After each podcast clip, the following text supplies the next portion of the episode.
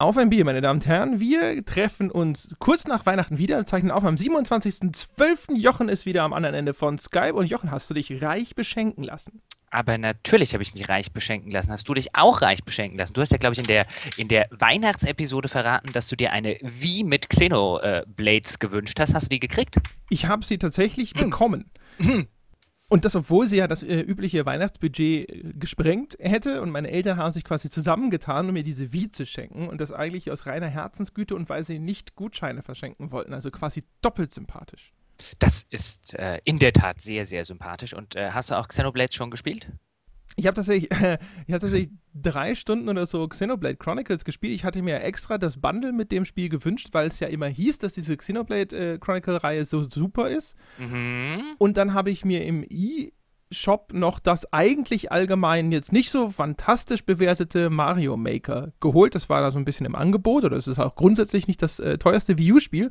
Und jetzt bastel ich mit meinen Brüdern die ganze Zeit Mario-Level und äh, Xenoblade Chronicles liegt uh, relativ unbeachtet in der Ecke, nachdem wir da mal reingespielt haben. Ich bin, äh, muss ich gestehen, sehr ernüchtert, also bisher. Es ist ein sehr merkwürdiges Spiel, ist ganz anders, als ich das erwartet habe. Ich habe gedacht, das ist ein klassisches, typisches japanisches Rollenspiel, aber mhm. tatsächlich ist es es ist wie so ein Singleplayer-MMO. Es hat ein ganz merkwürdiges Kampfsystem, das ich noch nicht wirklich verstehe, das mir sehr chaotisch und hektisch vorkommt, wo ich nicht das Gefühl habe, dass ich ernsthaften Einfluss nehme, außer wenn ich halt irgendwie so Feuergranaten auswähle oder sowas. Und dann gibt es ganz, ganz viele unterschiedliche Dinge, die man hochleveln kann. Und ja, also es ist, es ist konfus, es hat sich mir noch nicht gut erklärt.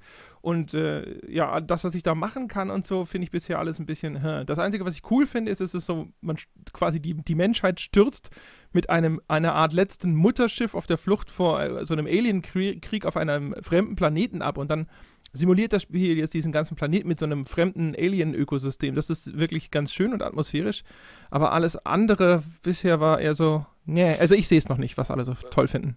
Muss gestehen, überrascht mich nicht. Ich hatte damals ja das Xenoblade auf der Wii gespielt und war ähm, erschrocken konsterniert nach ungefähr so, ich würde schätzen, ich habe es nach 30 Stunden dann sein lassen, ob der Jubel Arien, die über dieses Spiel ausgeschüttet wird, weil ich habe es überhaupt nicht gesehen. Null. Weder Charaktere noch Story noch Gameplay. Also das war so eins der Spiele, wo ich, wo ich überhaupt nicht sehe, was daran Leute finden. Das war, ähm, äh, äh, da war ich, da war ich echt so ein bisschen konsterniert, so ein, äh, irgendwas, irgendwas stimmt hier nicht. Irgendwie so, so, so ein Geisterfahrer 100. Ich weiß es nicht. Äh, deswegen war ich gespannt, wie du, wie du das jetzt findest. Ähm, das soll ja in die, in eine ähnliche Kerbe schlagen. Deswegen war ich da, war ich da recht neugierig. Vielleicht muss ich es auch irgendwann nochmal spielen. Ähm, vielleicht erschließt sich mehr beim zweiten Spielen. Aber heute reden wir ja nicht über äh, japanische Rollenspiele, nicht über Xenoblade, sondern über unser Spiel des Jahres 2015. Und wir reden ja noch 2015 bisschen drüber. Ja, gerade ja. knapp, aber geschafft. Ja. Nämlich Sunless Sea, richtig? Ja, ganz genau. Also Sunless Sea, eindeutig äh, das, das coolste Spiel, das mir 2015 über den Weg gelaufen ist. Es hat natürlich, das muss ich dazu sagen, eine, eine Pole Position. Erstens hat es die die glückliche Fügung erwischt, dass es mich überraschen konnte. Also ich habe zwar vorher davon gehört, dass es sehr cool sein soll, ich habe aber keine klare Vorstellung davon gehabt, was mich da erwartet. Und das ist natürlich dann immer sehr gut, wenn man mit keiner oder vielleicht sogar einer niedrigen Erwartungshaltung rangeht und dann sehr positiv überrascht wird. Und dann war es ja auch noch mein großes Urlaubsspiel. Das heißt, ich habe es quasi in der entspanntest möglichen Phase meines Lebens 2015 gespielt und das alles äh, spielt da vielleicht noch mit rein. Aber ich bin äh, wirklich überzeugt davon, dass es auch ungeachtet dessen einfach einfach nur ein äh, hervorragendes Spiel ist. Also, oder du möchtest mir widersprechen? Denn ich äh, war jetzt, ich wollte dir überhaupt nicht widersprechen, ich wollte dich eigentlich unterbrechen, denn jetzt habe ich so schön auf dieses Spiel hingeleitet und auf unser Thema, was ja eigentlich dein Job ist, und völlig vergessen, über Bier zu reden. Oh, ja. Und stimmt. ich muss hm. selbstverständlich über Bier reden, denn ich habe hier ja wieder eins meiner tollen Geschenkbiere vor mir stehen. Oh ja. Ja, ja diese ja. grandiosen. Diesmal ist es übrigens ein Fendt Dieselrossöl. Erzähl doch den normalen Menschen da draußen ganz kurz noch die Geschichte, weil das hast du, glaube ich, bisher nur in der Bonusfolge für Bäcker erzählt, wo, wie du zu diesem Bier gekommen bist. Ach so, dann, dann äh, halte ich mich diesmal ein bisschen kurz, damit die Leute auch noch die äh, Bonusfolge für Bäcker abstauben äh, wollen und ich den, äh, unseren Bäckern die äh, gleiche Geschichte in epischer Breite nicht nochmal erzähle. Es war ein Hörer bei mir zu Hause, hat geklingelt, um mir Bier zu schenken, nämlich ein Sechserträger voller fantastischer äh, deutscher, ich Neudeutsch würde man wahrscheinlich Craft-Biere sagen. Ähm, ich war aber nicht zu Hause und deswegen hat äh, meine Mutter, die im, im gleichen Haus wohnt und zufällig gehört hat, dass es bei mir in der Wohnung geklingelt hat, äh, das Fenster aufgemacht und war vollkommen konsterniert ob der Tatsache, dass da draußen ein Mensch steht, der mir nachts, äh, also äh, in ihrer Wahrnehmung nachts um 10, wahrscheinlich war es um 7, ähm, äh, äh, Bier vorbeibringen will für etwas äh, namens Podcast, von dem sie noch nie gehört hatte. Und dann musste ich am nächsten Tag, als ich dann wiederkam, weil dann hat meine Mutter meinen Bruder, der Gott sei Dank auch im gleichen Haus in der eigenen Wohnung wohnt, äh, gerufen, ähm, damit der dann das Bier äh, von unten nach oben trägt, weil sie Angst hatte, dass der Hörer so ein Zettelbetrüger ist, von denen lese man ja so viel heute in der Zeitung. Und ich musste ihr dann am nächsten Tag erklären, was ein Podcast ist und ich glaube, jetzt denkt sie, ich sei ein Internetbetrüger. Da, ja. Also, äh, und auf jeden Fall habe ich jetzt, auf jeden Fall habe ich zu ihrer Verteidigung, muss man sagen, äh, die gute Frau geht auf die 80 zu, also äh, äh, darf man äh, in dem Alter ähm, äh, darf man auch äh, neue Dinge wie Podcasts und Co. einfach mal eine Runde ignorieren. Und auf jeden Fall habe ich jetzt sechs fantastische Biere, von denen sind zwei weg.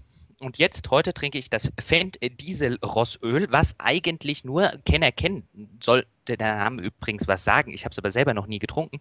Muss aber gut schmecken. Es wird nämlich von der Aktienbrauerei Kaufbeuren gebraut und die braut normalerweise das Aktienbräu Kaufbeuren und das ist eines der besten deutschen Biere. Ja, dann, ne? So, und jetzt kommst damit. du. Ja, naja, also ich sitze, ich sitze ja, während wir das hier aufzeichnen, im Zimmer meines jüngsten Bruders, das ich gekapert habe für den Podcast, weil der nämlich quasi eine Landline hat, also einen richtigen Ethernet-Anschluss, an dem ich mich dranhängen konnte, damit ich das nicht übers WLAN bestreiten muss hier. Und äh, ich bin tatsächlich da bei meinen Eltern über Weihnachten und die haben, ja, die Bierversorgung hier ist nicht so kosmopolitisch korrekt wie bei mir. Nordhessen halt habe das jetzt mal aufgemacht und es ist, Achtung, es ist ein Krombacher. Oh. Aber gut, Nordhessen, ich meine, Hessen, äh, das, was ist ja allgemein bekannt, äh, hört ja äh, nördlich des Mainz äh, nicht langsam, sondern sehr schnell auf. ja, jetzt habe ich mich noch mal allen nordhessischen Hörern unbeliebt gemacht, aber es also Mainz ist ja so mein, übrig. mein, mein Bier ist ja sehr fantastisch. Du hast Krombacher. Ja, meins ist, ist halt ein, ja, so ein sehr solides Durchschnittspilz. Ja. Also, es muss, gut, es gibt Schlechteres als Krombacher, das, äh, das muss man sagen, aber ich war, war nie ein Fan von. Hm. Ich bin ja eh vom Pilztrinken total weg. Früher habe ich ja nur Pilz getrunken, weil ich nur Pilz gekannt habe, aber dann, dann kam das Helle und dann kamen die, die, die englischen Biere und dann, äh, ja, die Welt hat mir die Augen geöffnet und seitdem trinke ich ja Pilz eigentlich nur noch in Ausnahmefällen, wie diesem zum Beispiel. Und äh, mein Vater, das weiß ich, der kauft ja Bier eigentlich danach, was gerade im Angebot ist. und äh, hat äh, so, eine, so eine Reihe von Standardmarken, die akzeptabel sind. Und wenn es eine von denen ist oder so, wird die eingesackt. Das, und diesmal ist äh, halt Krombacher. Kann ich, kann, ich, kann ich voll und ganz nachvollziehen. Ähnlich halte ich es gerne im Sommer auch, wenn viele äh, Grillabende mit Co Freunden und Co. anstehen und man einfach einen größeren Vorrat braucht, der schnell ins Geld gehen kann. Dann nimmt man halt einfach mal fünf Kästen von dem mit, was im Angebot ist. Wenn überhaupt, ne, wenn es nicht eine, eine, eine 2.5 oder 2.0 Lösung ist, das 5. kennen die Hörer ja noch eine, eine, eine 5.0 Lösung bedeutet einfach ein 50 Liter Fass. genau. Ja, ja. Web 2.0 war gestern, heute gibt es 5.0 Lösungen für äh, äh, abendliches Fußballgucken im Hof mit äh, den Jungs, äh, wenn EM oder WM da ist. Und man braucht auch noch einen Angstkasten dazu. genau, für den Fall, falls, falls es leer ist, falls die 5.0-Lösung leer ist und jemand Angst bekommt, es sei kein Bier mehr da. Richtig. Genau. Gut, aber jetzt zu Sunless Sea. Ja, reden wir über Sunless Sea. Du hast ja schon, du hast ja schon losgelegt, dass du ähm, dir wenig drunter vorstellen hast können, was ich insofern interessant fand, weil es mir so ähnlich ging. Ähm, und dann hast du im Urlaub drauf losgespielt und dann erzähl uns doch mal in, äh, äh, innerhalb eines überschaubaren geologischen Zeitraums, warum das so fantastisch ist der, der, also fantastisch ist es eigentlich aus, ich sag mal, aus drei Gründen. Ja, also der, der vornehmlichste Grund, warum es fantastisch ist, ist, dass es fantastisch geschrieben ist. Es ist ein Spiel, in dem man viel lesen muss. Das erzählt seine Geschichte über kleine Texthäppchen. Ähm, es erinnert ein bisschen an so Abenteuerspielbücher, da man halt so kleine Texthappen bekommt und dann häufig eine Entscheidung treffen muss, wie es weitergehen soll. Und dann kommt der nächste kleine Häppchen, äh, Happen, aber die sind wirklich, wirklich famos geschrieben. Äh, das, äh, der zweite Grund ist das, die, der, die Musik, also die ganze Atmosphäre, der Sounddesign und auch die, die, die, die Atmosphäre dessen, was diese Spielwelt darstellt, auch wenn sie so stark textlastig beschrieben wird, ist ebenfalls fantastisch. Und dann verbindet es das durch ein sehr hm, cleveres, kleines vergleichsweise eher simples Spielprinzip, das dieses, ähm, dieses bei Indies so populäre Prinzip des Roguelikes aufgreift. Das heißt also ein Spiel, das durchaus in Kauf nimmt, dass der Spieler stirbt und man hat nur ein Leben und dann muss er von vorne anfangen. Es gibt hier aber so ein paar Möglichkeiten oder Chancen, einzelne Dinge von einem Charakter zum nächsten weiter zu retten, sodass eine gewisse Progression möglich ist. Und das alles zusammen ergibt wirklich ein extrem fesselndes Spiel, wo man halt weitermacht, weil man diese Geschichten erleben möchte. Die ganze Spielmechanik, das erinnert vielleicht auch so ein bisschen an das von dir sehr geschätzte Pirates, finde ich, so mit diesen mhm. Schiffskämpfen und sowas und neue Inseln entdecken und man lernt dann diese Karte, die wird zwar teilweise zufallsgeneriert, aber man lernt die dann relativ schnell auswendig. Und äh, ja, es ist einfach ja, großartig, da so durch die Gegend zu schippern und was für Emotionen es dabei erzeugt, weil es dich so in diese Welt reinzieht.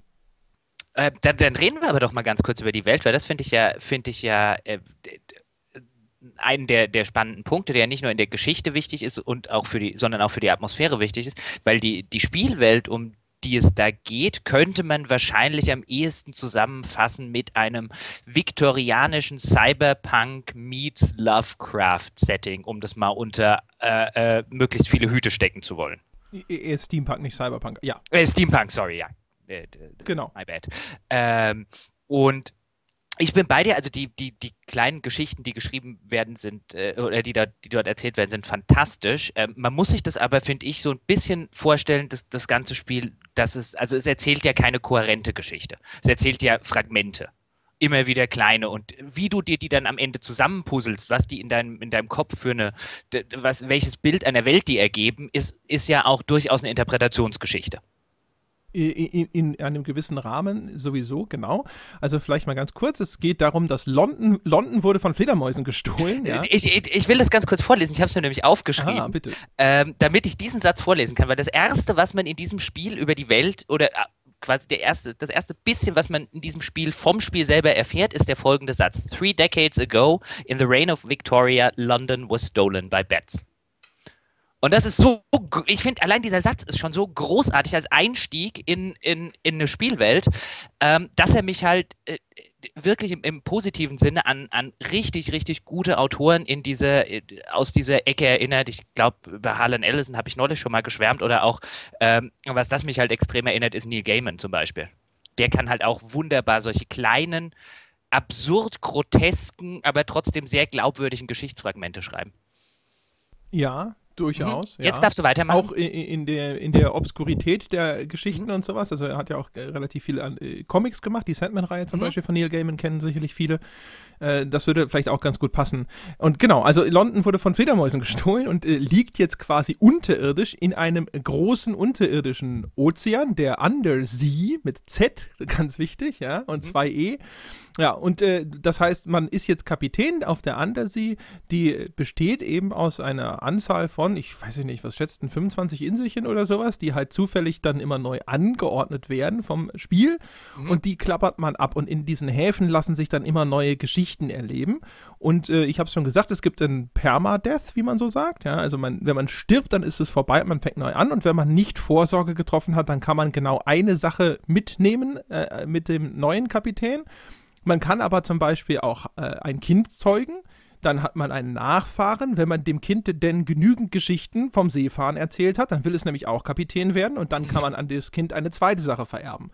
Und man kann, wenn man Geld an einen anderen Charakter weitergeben will, kann man sogenannte Heirlooms, also Erbstücke erschaffen, die dann halt Geld wert sind, die kann man dann auch vererben, dafür braucht man ein großes Haus und so weiter. Also es gibt sehr viele Dinge, die man am Anfang gerne haben möchte, auch größere Schiffe zum Beispiel, bessere Bewaffnung und so weiter und so fort. Die hat man alle nicht und dafür fährt man dann von Hafen zu Hafen. Man würde glauben, das habe ich zuerst geglaubt, dass das so ein bisschen wie bei Elite oder auch Pirates oder sonst wo dann darauf hinausläuft, dass man Waren kauft und die handelt, aber das Handeln von Waren ist die meiste Zeit relativ äh, äh, überflüssig, weil es nicht besonders lukrativ ist, mit der einzigen Ausnahme, man kann äh, über den, äh, den die, einen der, der Hafenport, mit C, mir fällt es gerade nicht ein, kann man an die Oberfläche reisen. Ja. Ja, und äh, dann fährt man da zum Beispiel nach Neapel und nach Venedig, glaube ich. Nee, nach Wien, Entschuldigung. Nach äh, Wien und nach Neapel.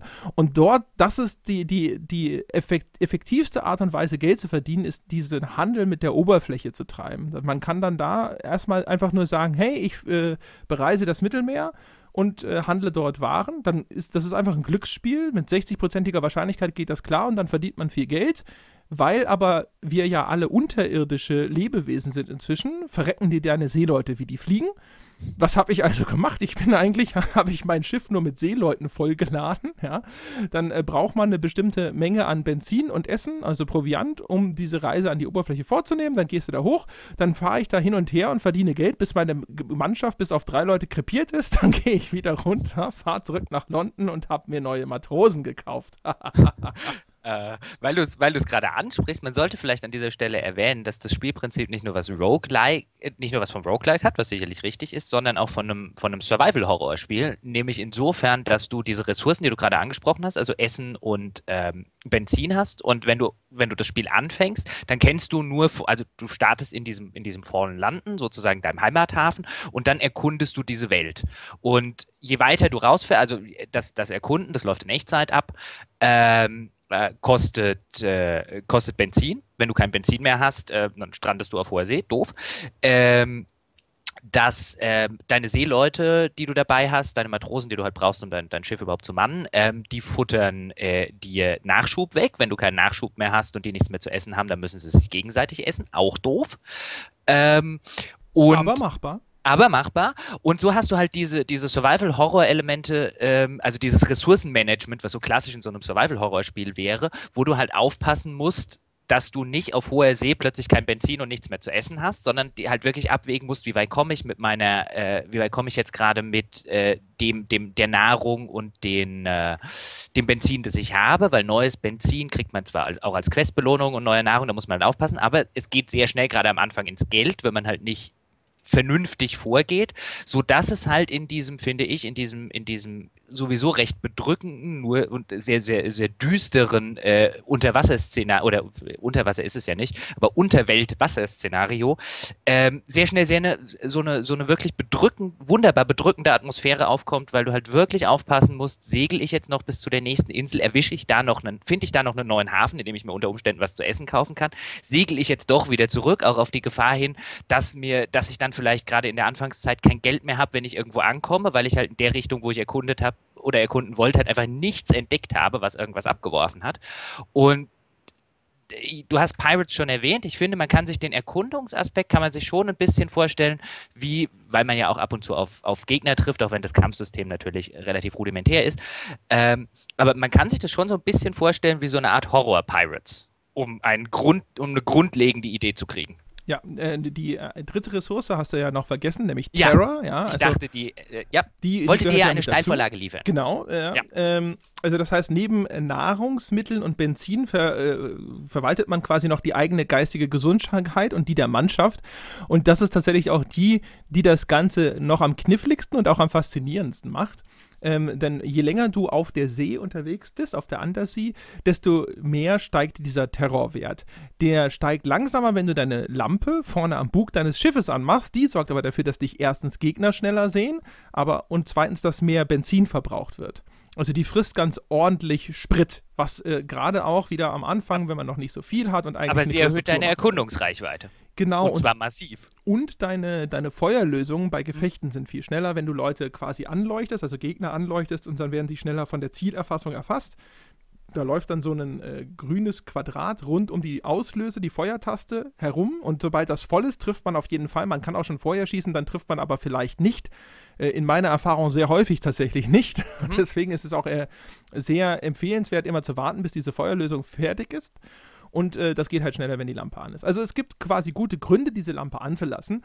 Und einer der guten Gründe ist eben auch, dass der Terrorwert weniger schnell steigt. Und bei mir war es tatsächlich so, ich habe, man kann ja meistens mit äh, Proviant und so ganz gut planen. Der Terrorwert ist allerdings sehr unberechenbar, weil man läuft dann auf, in fremden Häfen ein zu Anfang und man erlebt dort Dinge häufig, die diesen Terrorwert in die Höhe treiben. Je nachdem, wo man hinfährt, ja, zum Beispiel gerade in den eisigen Nordregionen gibt es Orte, die deinen Terrorwert quasi explodieren lassen.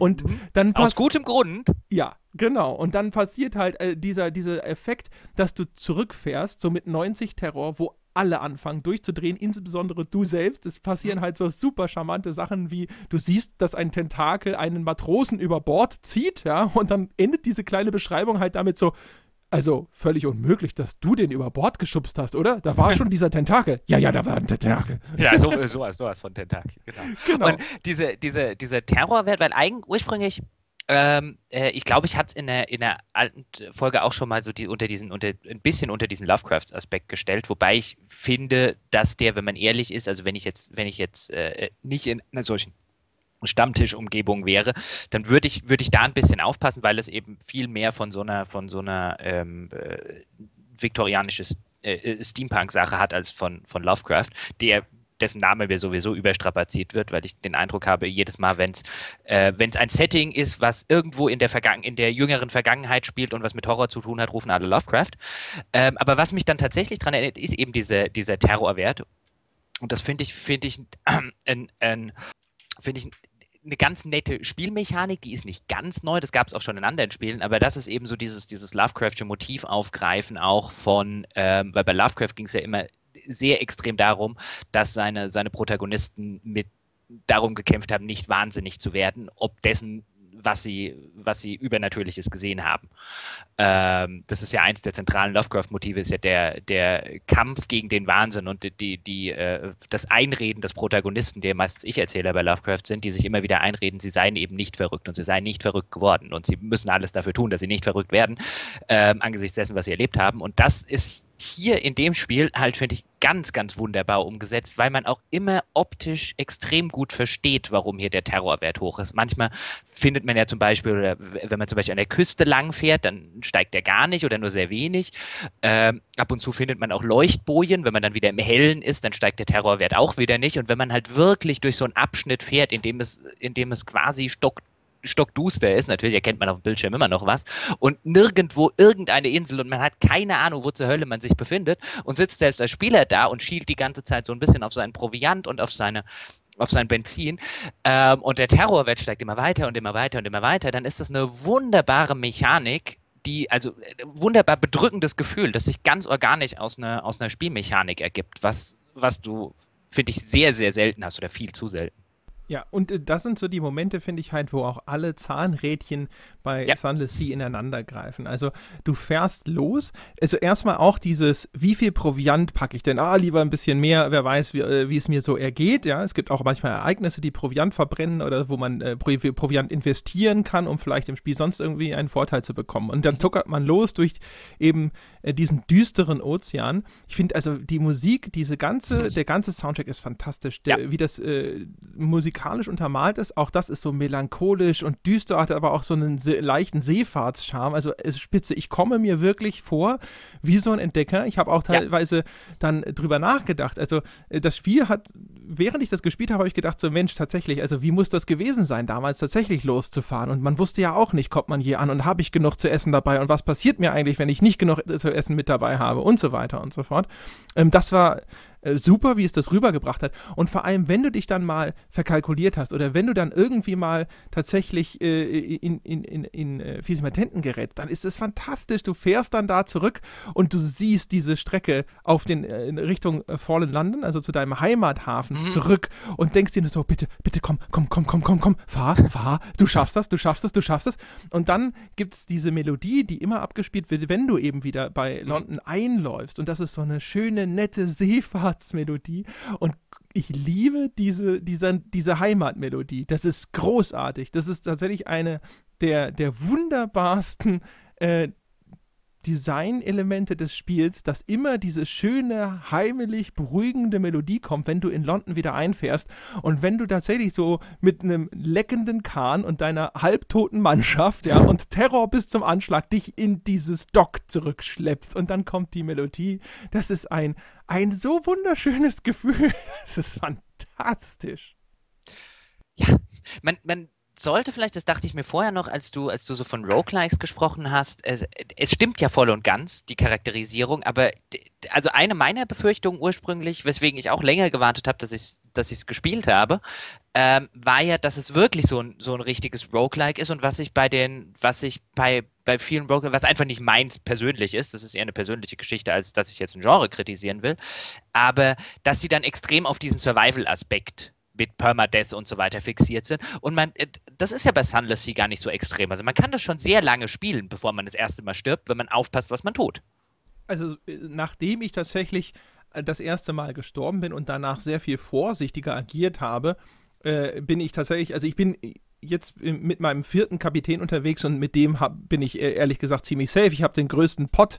Mhm. Also mir, mir passiert eigentlich wahrscheinlich nichts mehr, außer ich, äh, ich bin halt mal wieder unvorsichtig. Also manchmal ist man halt ungeduldig und denkt sich, na komm, äh, das geht noch, ja. Wo soll denn jetzt noch mal 10 Terror oben drauf kommen? Und dann passiert dir eben was Blödes. Genau. Ne? Ah, da.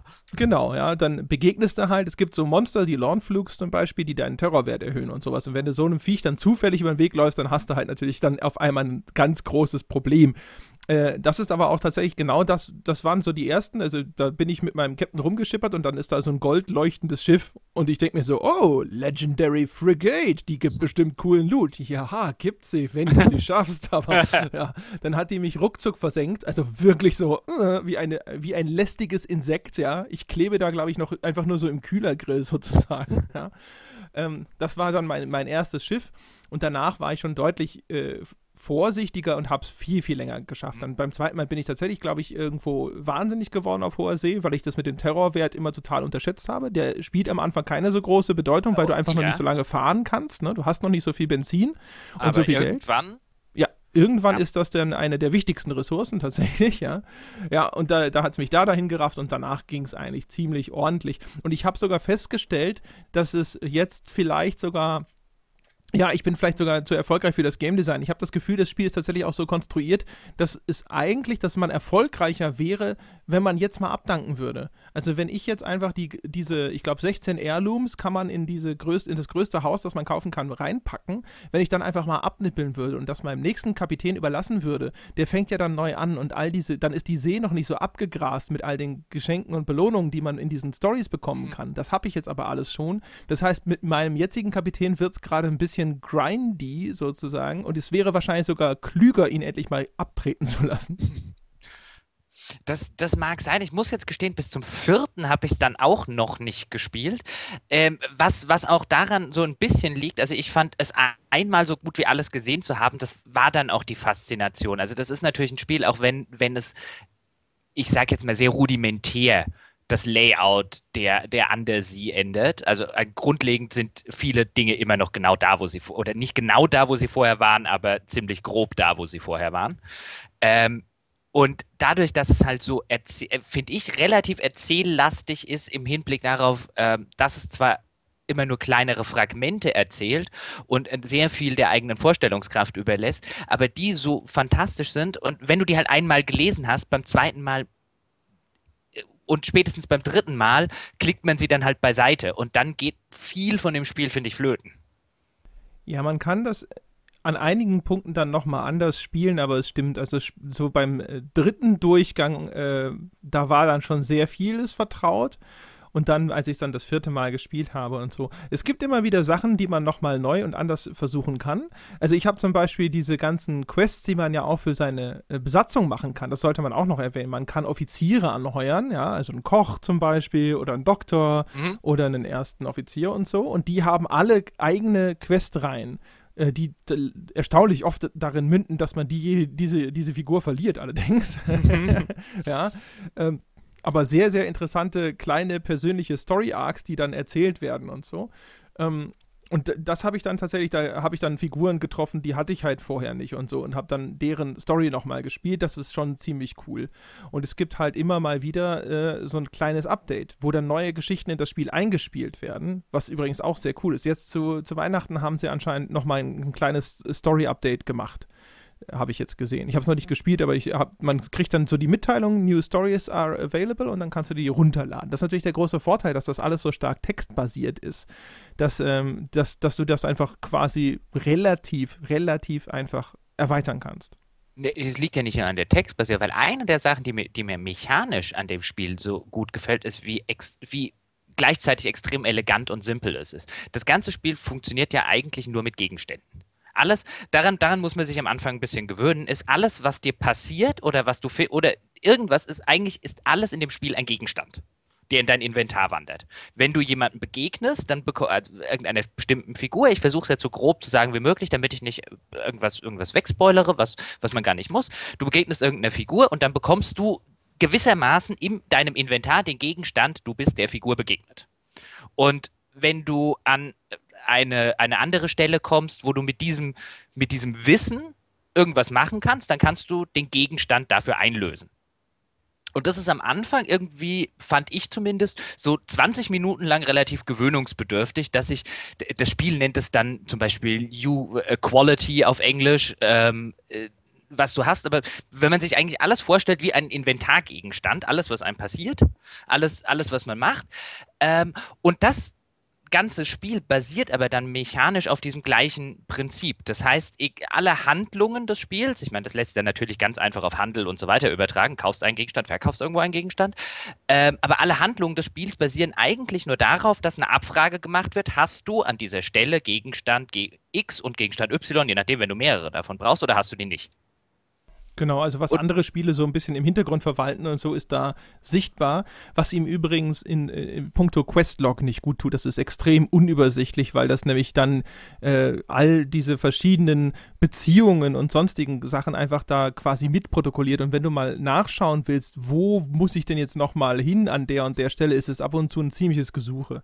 Das ist richtig, aber ich finde so, was, was mir halt, was ich halt so wunderbar elegant finde, ist, wie es ein ganzes Spiel schafft, das mit einer ganz, ganz äh, grundlegenden Mechanik abzufeiern, nämlich diese, diese uralte Abfrage, wie schon in Basic-Spiele funktioniert haben, ist Bedingung X erfüllt, dann passiert Y. Mhm.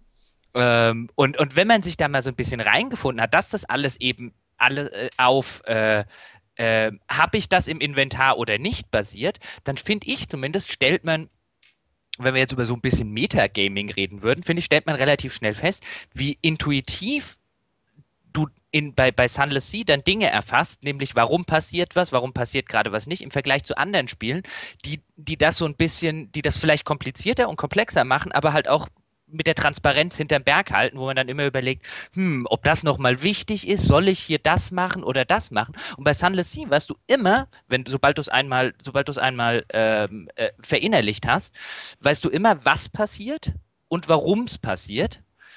Und sie schaffen sogar, dass du, dass du dir dabei, wenn das ja alles Gegenstände im Inventar, dass sie dich noch nicht mal aus der Spielwelt rausreißen, weil es innerhalb des Kontextes der Spielwelt so viel Sinn ergibt, dass das tatsächlich als Gegenstand behandelt wird. Ich will ein einfaches Beispiel nennen. Du kannst immer, wenn du zurück in London bist, kannst die Zeitung lesen.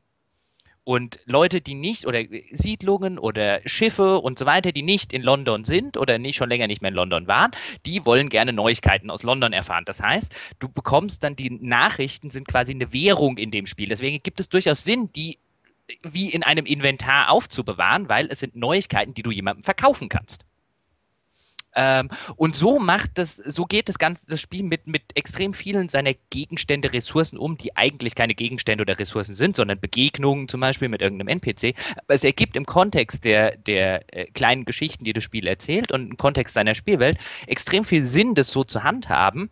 Und so kommt eben am Schluss der, zumindest mir ging es so, der, der ein Spiel dabei raus, bei dem ich extrem selten rätsle, was das Spiel jetzt gerade von mir will, weil das Spiel immer sehr transparent macht, was passiert und warum es passiert. Und das ist bei modernen Spielen, gerade bei modernen Spielen, nicht mehr alltäglich das stimmt. Es ist natürlich ein bisschen eingeschränkt in äh, seinem Quest-Design, wenn man so will. Das fällt allerdings bei dieser Art Spiel nicht so negativ auf, weil man eigentlich quasi gewohnt ist, dass man halt mit dem Schiff von A nach B fährt und dann vielleicht eben, ja, irgendeine Art von Handel treibt und Dinge von A nach B eben transportiert. Das ist halt das, was man in dem Spiel sozusagen macht. Also es hat ein Gerüst geschaffen, in dem das alles durchaus irgendwo seinen Sinn macht und einem deswegen vielleicht nicht so negativ auffällt, wie in jetzt, sage ich mal, in irgendeinem Open-World-Rollenspiel oder sowas, wo man dann ständig Dinge auch von A nach B transportiert, man sich aber denkt, wieso könnte ich denn nicht auch dieses oder jenes machen? Ja? Ich steuere auch keine Figur, ich steuere quasi ein Schiff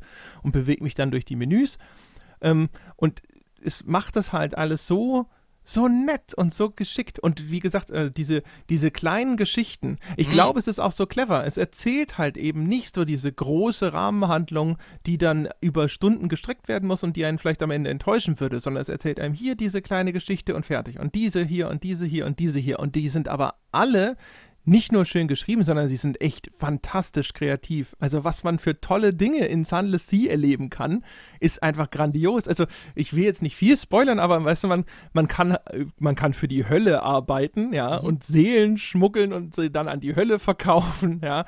Äh, auch alleine solche Geschichtchen, wie ich es eben schon erzählt habe, weißt du, dass ich halt sage, äh, ich habe halt meine Kohle gemacht, im Grunde genommen, indem ich Matrosen verheizt habe beim Handel äh, unter Tageslichtbedingungen, was halt nicht so gut ist für die Leute, die in dieser Undersea geboren sind, ja. Ähm, äh, ich äh, habe Kaffee verkauft in Wien, äh, bis äh, da das dummerweise der Restaurantbesitzer ein bisschen depressiv geworden ist und so weiter. Und es sind einfach so viele Geschichten und das sind die schlechtesten. Ich könnte so ja. viele coole Geschichten aus meiner Zeit als Kapitän auf der Undersea erzählen ist es wirklich bemerkenswert. Es ist fantastisch. Also das habe ich so genossen, auch hinterher so da zu sitzen und zu denken, so Mensch, und das hast du erlebt und das, ach und weißt du noch und oh und die Insel. Man fährt auch auf dem Rückweg dann häufig nochmal an diesen Inselchen vorbei und denkt sich, ach ja, richtig, ja. Äh, mhm. Äh, dann gibt es ja die eine Insel, wo, wo sich Ratten und Meerschweinchen bekriegen, wo man immer mal wieder zurückkommen sollte, weil diese Geschichte dann auch irgendwie immer noch ein Stückchen weitergeht, ja. Und so, also fantastisch.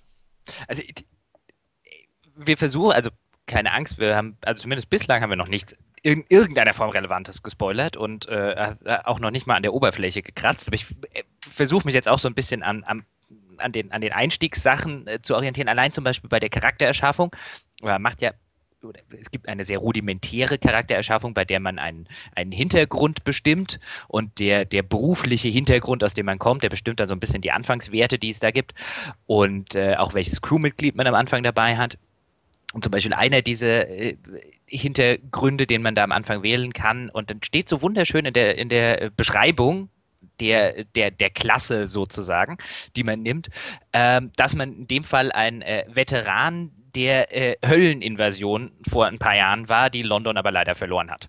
Und das ist so alles, was du über diesen, über, über diese Invasion an dieser Stelle erfährst. Und äh, man sitzt da so davor und denkt sich, wenn sogar die Charaktererschaffung es wert ist, dass man alle Texte liest, weil, weil absurde, fantastische, großartige Dinge drinstehen, ähm, dann merkt man auch erst, wie, äh, wie, wie, wie glatt gebügelt diesbezüglich äh, äh auch viele moderne AAA-Spiele dann schon sind. Wo ich gar nicht auf die Idee käme, mir bei der Charaktererschaffung noch durchzulesen, was zur Hölle da bei Krieger oder bei Magier dabei steht, weil ich weiß, dass, dass, es, dass es bestimmt kein lesenswerter Text ist. Ja, also ich kann auch nur, nur äh, äh, eigentlich, ich würde gerne minutenlang immer wieder wiederholen, wie fantastisch ideenreich das Spiel geschrieben ist. Also gut geschrieben, aber halt eben auch noch voll von fantastischen Ideen. Ja, was für Geschichten es mir erzählt. Und übrigens, man sollte nicht glauben, wenn man das jetzt so hört hier, dass man irgendwie mit der Hölle Handel treiben kann und sowas. Das klingt alles vielleicht ein bisschen albern und es hat durchaus diesen schwarzhumorigen Einschlag. Aber das Spiel hat also es, es, es, es balanciert zwischen Ernst und so ein bisschen humorig, ja. Und es ist aber teilweise auch wirklich gruselig und teilweise auch echt ziemlich ekelhaft, wenn ich das mal so sagen darf, ja. Also es gibt ein paar Geschichten, äh, die man erleben kann, wo ich echt gedacht habe, so, oh, also da läuft es mir kalt den Rücken runter, weil ich mir das vorstelle. Das ist ja genau auch sozusagen die Stärke von Sunless Sea. Das passiert ja da immer. Es, es erzählt mir, was da geschieht und ich stelle mir das vor. Und es war teilweise wirklich so brrr, ja. Und äh, eine große Stärke ist tatsächlich auch dadurch, dass du eben fürchten musst, dass wenn du stirbst, dass es dann komplett aus ist. Das macht die ganze Geschichte nochmal intensiver. Also es schafft tatsächlich auch so eine Atmosphäre der Bedrohung, gerade am Anfang, wenn du noch nicht das stärkste Schiff der Welt hast. Und das auch, auch hier wieder, das greift alles sehr schön ineinander. Ja, ja. Ähm, was man an der, an der Stelle vielleicht noch dazu fügen muss, ist erstens, wer jetzt, wenn wir jetzt Lust drauf gemacht haben, der sollte sehr gut Englisch können. Also wirklich sehr gut Englisch. Und ich sage das nicht, äh, um, äh, damit wir hier sitzen, weil wir hier sitzen und uns irgendwie als die, die totalen Englisch-Cracks oder so fühlen, sondern äh, weil es ansonsten schlicht keinen Sinn ergibt. Das irgendwie mit, mit mittelmäßigem Schulenglisch ähm, äh, wird sich, also dafür ist, dafür sind auch zu viele archaische Begriffe ähm, werden verwendet, dafür sind zu viele Wortspiele und, und, und Co. drin. Also das, das ist eine der, ähm, oder wie siehst du das? Also ich denke, dass, da muss, muss man schon ganz klar sagen, wer nicht echt gut Englisch kann, Finger weg. Ja, also es ist nicht, nicht Shakespeare in, in dieser Masse Nein. an altertümlichen Begriffen, Nein. wo man echt ein bisschen davor steht und sich denkt, scheiße, jetzt packe ich nochmal ein zweites Lexikon aus, obwohl Gut, ich aber äh, äh, ja, aber ich wollte gerade, aber bei Shakespeare sind wir dann auch bei einer Sprache, die, mit der sehr viele Muttersprachler ein Problem haben. Aber es ist tatsächlich äh, schon eindeutig der fortgeschrittenen Kurs. Also wer, wer mit normalem Englisch äh, schon Probleme hat und so, der wird dort sicherlich stehen wie die Kuh vom Berg. Sehr häufig, das stimmt. Mhm. Und, und das Zweite ist nicht, dass jetzt jemand denkt, ähm, äh, oder dass wir, dass wir nachher dann Diskussionen diesbezüglich im Forum führen. Es gewinnt bestimmt kein Storytelling-Preis neu. Also wenn wir, wenn wir über die fantastische, über die fantastischen kleinen Geschichten reden, dann sind die wirklich reine Texthäppchen.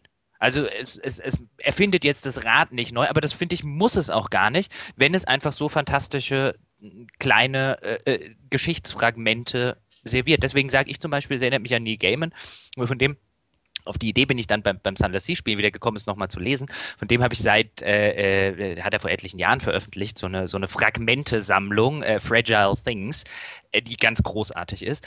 Und ich lese sowas unglaublich gerne. Ich glaube, als ich über, bei, bei, über, über Harlan Ellison geschwärmt habe, habe ich auch äh, über From A to Z in the Chocolate Alphabet, was auch so kleine äh, Geschichtsfragmente sind. Und ich stehe total auf richtig gute und äh, vor allen Dingen sprachlich und auf den Punkt gebrachte äh, Geschichtsfragmente. Und das macht das Spiel so extrem großartig, dass man Teile davon, also teilweise sitze ich wirklich davor und denke, wenn das in, wenn das in, in, in, einem, in einem entsprechenden Neil Gaiman oder Harlan Ellison Band gewesen wäre, würde ich jetzt nicht sagen, äh, äh, würde das nicht rausstechen als irgendwie die schwächste dieser Geschichten. Ja, ich habe tatsächlich äh, äh, mich erinnert gefühlt, es gab vor einer Zeit, so ein paar Monaten oder so, gab es mal so eine Welle von Twitter-Horror-Stories, wo Leute versucht haben, kleine äh, Horrorhäppchen in der Länge eines Tweets zu verfassen. Und am Anfang denkt man so, ja, was ein Quatsch und so, was wird denn in 160 Zeichen schon großartig reinpassen? Aber das war teilweise durchaus bemerkenswert, was dann eben in, in, quasi den besten dieser Horror-Tweets drin stand. Ja? Also auch immer so ganz kurze Häppchen, die einfach nur so eine Gruselszene dir ins Hirn gepflanzt haben und die du dann weiterspinnen konntest. Also eins, da erinnere ich mich zum Beispiel dran, äh, war, glaube ich, sowas wie, ähm, äh, äh, keine Ahnung, irgend sowas wie, komm, komm doch mal kurz runter, Schatz, äh, ruft die Mutter aus der Küche und das Kind läuft zur Treppe und auf einmal flüstert es aus dem Schrank mit der Stimme der Mutter, ich hab's auch gehört. Das ist dann so die ganze, das ganze Ding, ja. Und und das waren so diese Horror-Tweets. Und das fand ich alles ziemlich bemerkenswert, wie wenig notwendig war, um so eine, einfach nur so, es, es, es wird so die, die, die Prämisse einer Szene geschaffen, ja, die aber in sich schon so äh, ist, ja. Ähm, und da, daran musste ich denken, dass, dass wie wenig eigentlich notwendig ist, um in deinem Kopf schon quasi so eine, so eine zumindest eine, eine kleine Mini-Szene ablaufen zu lassen. Und wie gut es Sunless Sea macht, genau sowas umzusetzen. Mit gar nicht vielen Worten, aber trotzdem genau den richtigen. Also auch wenn, wenn es seine, seine Schauplätze beschreibt, das sind, es gibt zwar ein paar Grafiken dazu immer, aber die, die, die, dieses Bild, das du von diesem, äh, dieser Korallenkolonie zum Beispiel hast, weißt du, dieses Ding, wo dieses Scintillac, weißt du, diese merkwürdigen Kristalle äh, abgebaut werden und sowas. Das, da man, ich finde, man hat ein Bild davon im Kopf. Da ist dieser Strand und überall sind diese, äh, diese Kristalle mit scharfen Kanten, wo man, wo man irgendwo hinpackt, schon die Hände blutig sind und so weiter und so fort.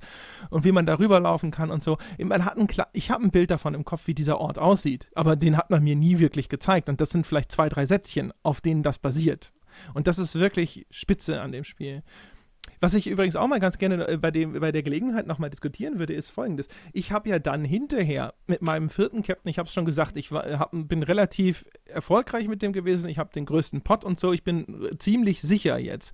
Und dann fahre ich jetzt hin und her. Es gibt noch so ein paar Dinge, die ich entdecken kann, noch ein paar Geschichten, aber die Abstände dazwischen wurden immer größer. Und ich hatte ja eigentlich vor, das habe ich schon mal erzählt, im Urlaub äh, Assassin's Creed Syndicate zu spielen. Inzwischen habe ich das nachgeholt, aber das wollte ich eigentlich da machen. Und ich bin so in Sunless Sea versunken. Und dann war ich jetzt aber schon so weit und ich war eigentlich mehr oder weniger fertig mit dem Spiel. Und ich habe relativ triviale Dinge nur noch getan. Hier ne, nach äh, Avernum und Neapel, dann meine Leute verheizt, Geld verdient und so wieder zurück. Und ähm, ich habe aber immer weiter gespielt und dachte so, das ist ein ganz interessantes Phänomen, dass es Spiele gibt, die ab einem gewissen Punkt einfach so einen so was Nettes und Heimeliges haben. Man hat das Ding komplett in der Hand, es ist keine große Herausforderung mehr, man erlebt gar nicht mehr so viel Neues, aber es ist einfach trotzdem schön, einfach wieder in dieser Spielwelt zu sein und einfach sich ein bisschen darin rumzudrücken. Ich weiß gar nicht, ich hab, äh, hatte so den Begriff von Comfort Gaming im, im, Kopf, als ich, weil ich dachte so, warum spielst du das eigentlich noch? Und ich dachte so, ich weiß irgendwie nett finde, den Zustand zu haben, dass ich Sunless Sea spiele.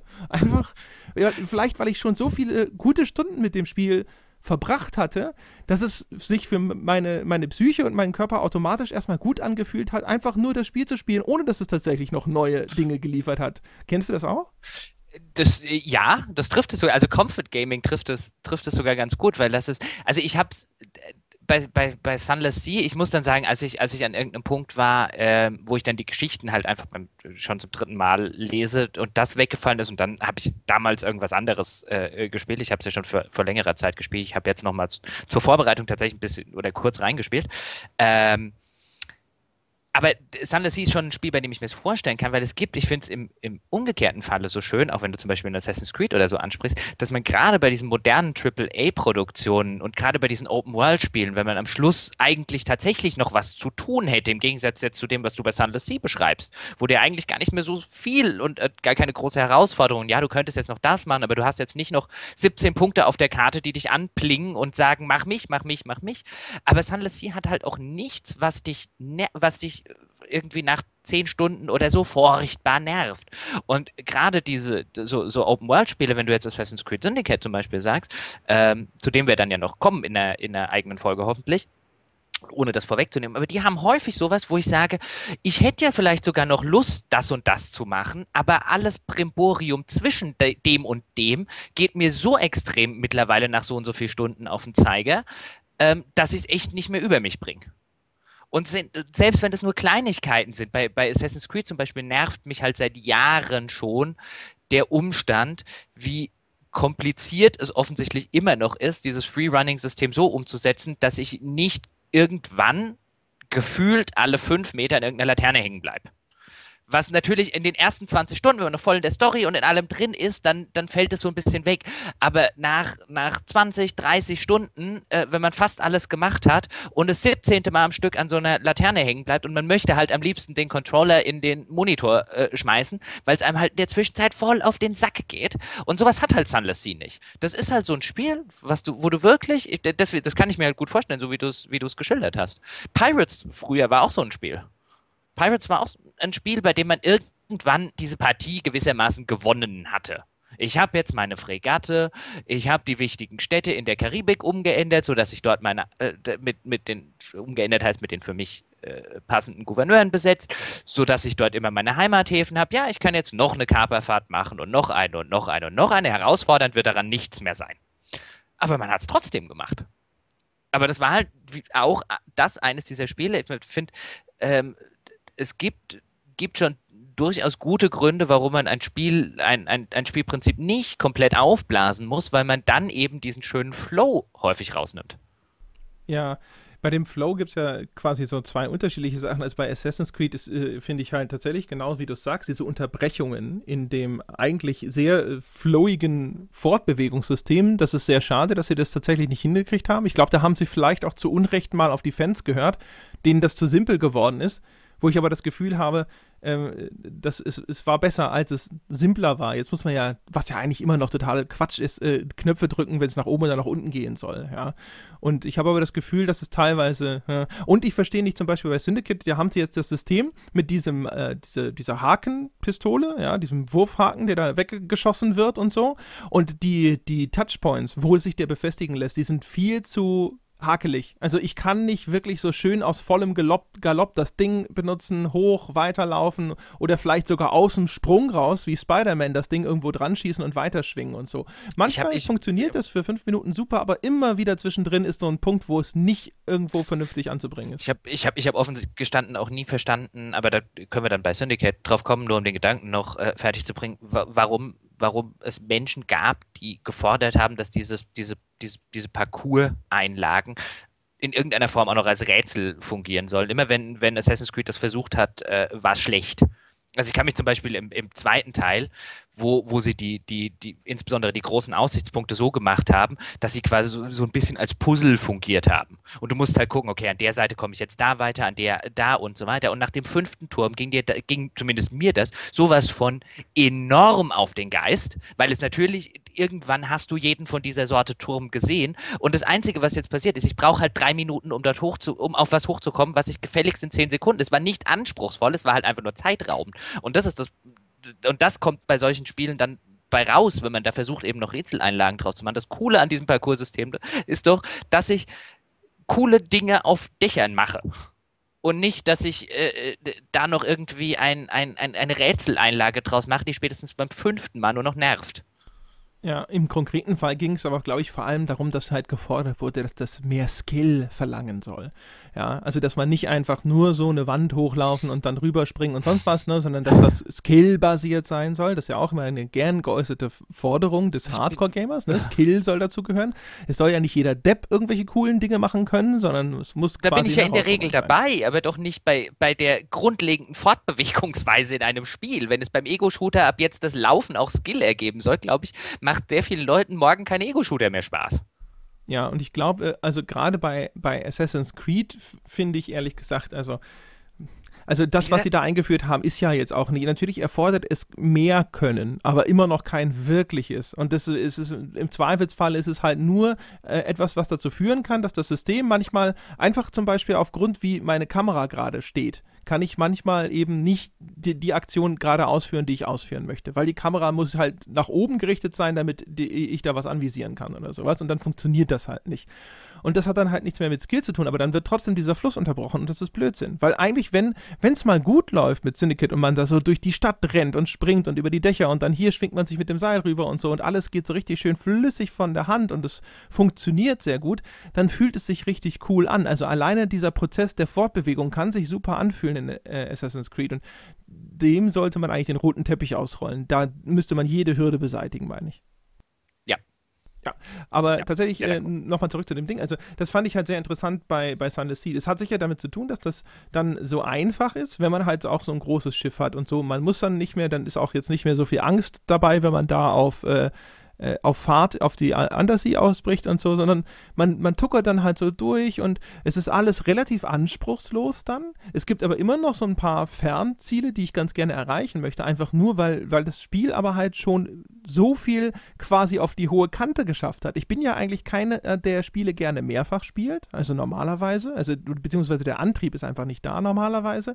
Bin eigentlich auch jemand, der dieses, äh, dieses Endgame häufig sausen lässt, weil das dann sehr häufig eben genau in so einen Prozess der endlosen Wiederholung ausartet, um dann eben minimale Fortschritte zu erreichen.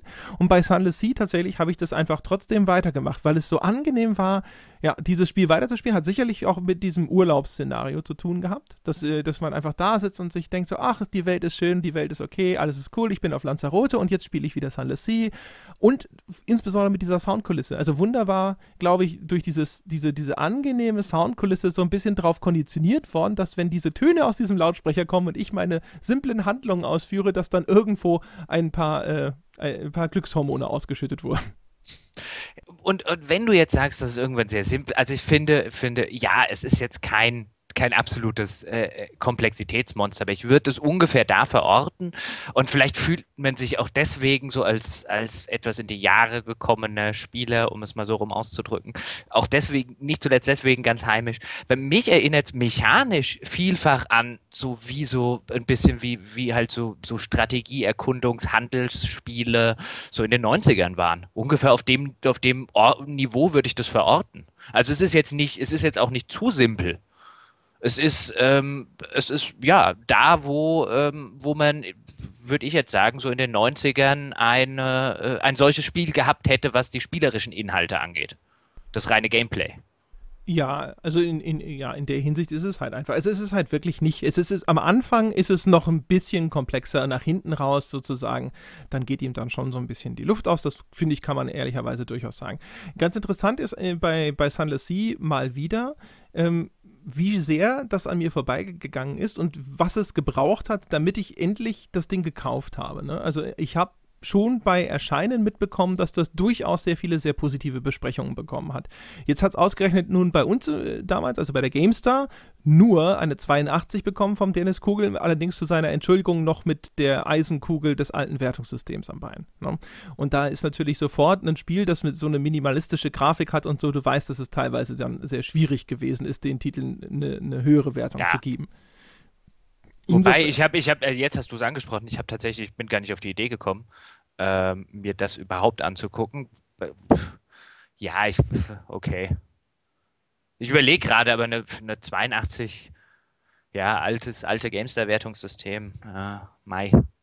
Ich also, gucke mir es jetzt aber nicht an, sonst ärgere ich mich am Schluss noch über, über den ein oder anderen äh, äh, Kritikpunkt, den man dann finden musste, um ein paar, damit man auch negative Sachen hatte und auf die Wertung. Ja, wir hatten, das haben wir ja schon schon ja. diskutiert. Der arme, arme Dennis Kogel. Insofern, ja, es war bestimmt kein Spaß, das in dieses Wertungssystem pressen zu müssen. Nein, das glaube ich auch nicht. Ähm, äh, keine Ahnung, ich habe mir die Stichwort, diese Pro-Kontra-Liste habe ich mir nicht angeschaut. Ich habe mir das äh, Fazit durchgelesen und habe dann äh, mal geschaut, was hat es denn gekriegt. Bei Four Players umgekehrt hat sie 90 gekriegt. Das ist eine ganz interessante Frage. Ich habe ja, glaube ich, schon mal gesagt, dass es ich, ich, in, meiner, in meinem ersten Schwung von Begeisterung und so, dass ich dem durchaus einen neuen gegeben hätte. Für mich persönlich, jetzt also einfach nur so auf der, wie, wie viel Spaß hatte André-Skala, wäre es das auf jeden Fall.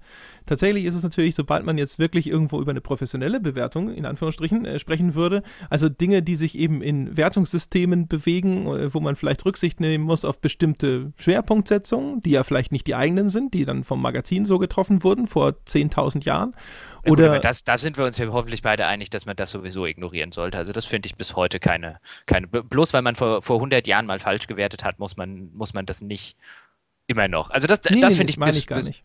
Ich meine nicht andere Wertungen, wo, da sind wir sowieso uns einig. Es kann ja aber sein, dass ein Magazin sich auch in der Art und Weise, wie er sein Wertungssystem erstellt hat, sozusagen gesagt hat, ich lege Wert auf bestimmte Dinge bei Spielen. Und das können Schwerpunkte sein, die man jetzt vielleicht nicht teilt als Autor. Also, ne? Ja, und das kann ja dann zu was anderem führen. Also interessant, zum, also insgesamt tatsächlich interessant die Frage, hätte ich dem eine 9 gegeben, wenn ich es getestet hätte? Ich glaube nicht. Ich glaube, ich hätte ihm eine hohe 8 gegeben. Für, für den 9 fände ich jetzt auch aus dem, aus dem Bauch heraus einen, einen Tick äh, zu hoch. Ähm, ich finde allerdings halt auch eine niedrige 8 im Kontext dessen, und ich meine jetzt gar nicht die Games da, aber im Kontext dessen, was, was dieses Jahr alles Neuner gekriegt hat, finde ich dann halt auch äh, äh, dann wieder fraglich. Aber ich glaube, wenn, wenn am Ende eine, eine, eine, mittlere 8 dabei rauskommt, dann äh, ich finde ja ehrlich gesagt, das, das, das ist ganz interessant an der eigenen Anschauung, also an der Beobachtung von meinem äh, Kaufprozess, wenn du es willst, zeigt sich ja, eigentlich muss man so einem Ding einen neuen geben, damit die Leute tatsächlich sich überwinden, es zu kaufen. Also das, äh, ja, aber das ist ja dann nicht meine Aufgabe. Meine Aufgabe als Kritiker ist ja nicht, die Leute dazu zu bringen, Dinge zu kaufen. Nein, nein, nein, das meine ich nicht. Ich weiß, aber, aber ich weiß, was du sagen um willst. Aufmerksam was? darauf zu machen. Also wenn du sagst, schauen Sie mal, das ist total super, Spitzenspiel, müssen Sie unbedingt ausprobieren.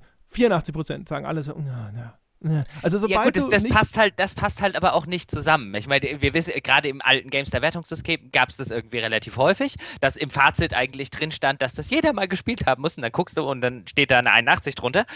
Ähm, äh, das passt natürlich gar nicht. Ja, aber du weißt, was ich meine. Ne? Also ja. wie, wie, schwierig es ist, tatsächlich so ein Spiel, das auf Screenshot nach nichts aussieht, das schwer zu erfassen ist, also wahrscheinlich auch vielleicht selbst nachdem wir jetzt eine Stunde drüber gesprochen haben, aber ich hoffe, die Leute haben ein etwas klareres Bild davon, was, was das für eine Art Spiel ist. Und ihr solltet es ausprobieren, ihr solltet es kaufen. Man hat es ja auch in den Kommentaren auch schon, bei uns auf der Webseite gab es ja auch schon andere Leute, die äh, Sunless Sea auch zu die, ihren, ihren Geheimtipps oder ihren besten Spielen 2015 gerechnet es haben. Kommt ja, es kommen ja noch andere Faktoren dazu. Es kommt einmal der Faktor dazu, dass du relativ wenig mit, der, mit den fantastischen kleinen Geschichten machen kannst, weil sie auf Englisch sind und weil es keine deutsche Version dazu gibt. Und weil du dann natürlich in einem deutschen Test insbesondere, wenn du äh, äh noch die Institution äh, GameStar bist, ähm, vielleicht schlecht sagen kannst, ich äh, nenne da jetzt einfach mal drei kleinere Beispiele im Text, ohne die selber übersetzen zu müssen. Weil, und das wissen wir aus eigener Erfahrung, es gibt da draußen durchaus Menschen und durchaus laute Menschen, durchaus Menschen, die sehr, sehr sauer sind, wenn man nicht alles auf Deutsch übersetzt. Auch wenn man ein englisches Interview, auch wenn man ein Interview mit einem Amerikaner führt und halt dann vielleicht am Schluss sagt und 30 für die 30 Minuten, die wir jetzt gebraucht haben, machen wir keine Untertitel, weil dann sitzt noch jemand vier Tage lang da, bis die fertig sind. Das steht in keinem Aufwand zum, äh, äh, zum, zum, zum Nutzen, aber auch da regen sich Leute richtig, richtig, richtig, richtig, richtig drüber auf. Und äh, insofern ist das schon schwierig, bei so einem Spiel wie Sunless überhaupt die Textqualität näher zu bringen. Wenn ich jetzt äh, Review für ein amerikanisches oder für eine englische Publikation schreiben würde, dann kann ich halt einfach die, finde ich, drei besten Textstellen mal schnell rausnehmen und, und schreiben, hier ist, hier ist Beispiel A, B und C. Ist das nicht super? Wird ja. im Deutschen schon schwierig. Da muss man nicht nur, müsste man als Autor dieses Textes nicht nur extrem gut das Englische verstehen, sondern auch noch Übersetzungsqualitäten äh, äh haben, um das halbwegs auch nur in eine deutsche Übersetzung rein zu transportieren. Also da wird es schon schwierig. Und was mir, was mir auch noch äh, aufgefallen ist, übrigens heute, kurz bevor wir das jetzt aufgezeichnet haben, war ich mit mit äh, meinem ähm, Jack Russell draußen äh, unterwegs und habe so ein bisschen über Sunless Sea nachgedacht und dann ist mir aufge ist mir so eingefallen, das wäre Sunless Sea wäre jetzt so ein Spiel gewesen, wo man vielleicht vor ich weiß nicht vor zehn Jahren, vor 15 Jahren oder so in der Branche ähm, wäre das noch bei einem halbwegs bekannten Publisher erschienen und wenn man da Redakteur geworden wäre, hätte man das irgendwann mal mitbekommen, bevor das released worden wäre. In der heutigen Zeit, wo große Publisher nur noch ihre oder sich fixieren auf ihre paar AAA-Produktionen im Jahr und der Rest in einem Indie-Bereich stattfindet, kriegt man so ein Spiel halt auch erst mit, wenn es schon draußen ist. Es sei denn, man äh, hat ist durch Zufall ein bisschen vorher drauf aufmerksam geworden oder verfolgt just diesen Entwickler oder just diesen Teil des Indie-Bereiches besonders, besonders nah. Aber als Otto Normal Spieleredakteur, der sich noch mit vielen anderen Sachen, ist es vollkommen unmöglich, so ein Spiel wie Sunless Sea auf dem Schirm zu haben, außer es ist Zufall.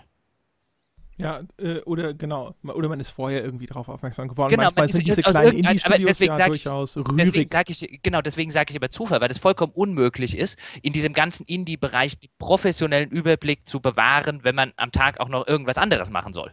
Ja, es ist tatsächlich unglaublich. Ich habe ja jetzt äh, zu, zu Weihnachten zum Beispiel auch noch einen Steam-Gutschein von meinem Bruder bekommen und habe dann in den Steam-Sale, der gerade läuft, reingeschaut. Und auch da ist es wieder unglaublich, die Masse an Sachen. Ich habe hab mir dann angefangen, Sachen auf die Wishlist zu klicken, die erwiesenermaßen gut waren, also zumindest nach dem Urteil anderer Menschen da draußen, äh, und die ich hier irgendwie nachholen wollte oder die mich irgendwie sonst wie interessiert haben und hatte das Gefühl, ich habe mich wirklich jetzt auf das aller, aller Wichtigste beschränkt und es waren 35 Stück am Ende auf dieser Wishlist.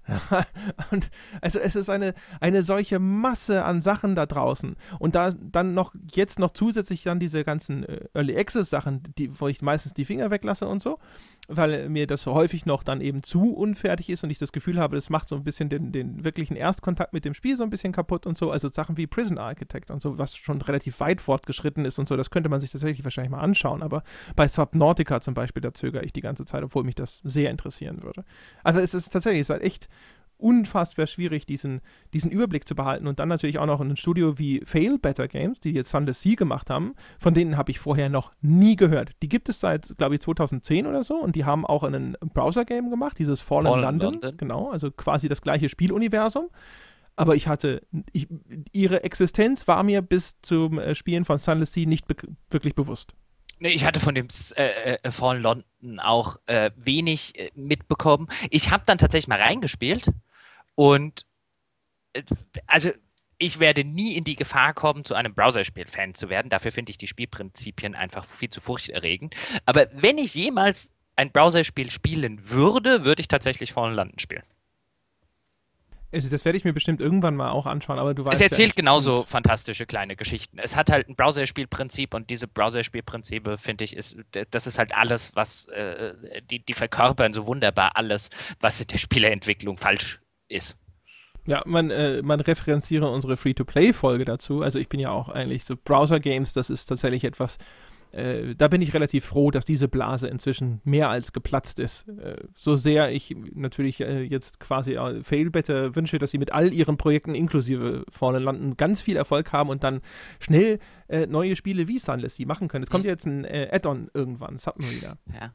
Und um nochmal auf das zurückzukommen, wie dieses, dieses, ähm, wie, wie unmöglich das ist, weil was du, was du wirklich früher gehabt hättest, da, da bin ich mir sicher, dass solche Spiele, vielleicht jetzt nicht das explizite, konkrete Spiele, aber solche Spiele wären bei irgendeinem Publisher im Katalog gewesen. Und du hättest bei irgendeiner Publisher-Tour oder der hätte eingeladen, um seinen Katalog zu präsentieren oder du hättest es auf irgendeiner Messe und, und, und, und, und. Irgendwo hättest du so ein Spiel gesehen. Und dann wäre dein Job als guter Spieleredakteur gewesen, zu erkennen, warte mal, da ist ja was. Und dann hätte, hätte, hätte man als Leser vielleicht irgendwann mal ein Preview dazu gelesen. Du wirst über ein Spiel wie Sunless Sea nie eine Preview lesen. In keinem, äh, zumindest keinem deutschsprachigen Magazin weil das erst auf einem Schirm auftaucht, wenn es für eine Preview viel zu spät ist. Und selbst wenn es vorher jemand auf einem Schirm hat, wird der amerikanische Indie-Entwickler, der natürlich die deutschen äh, Journalisten in der Regel nicht kennt, sich hüten und irgendeine Version rausgeben.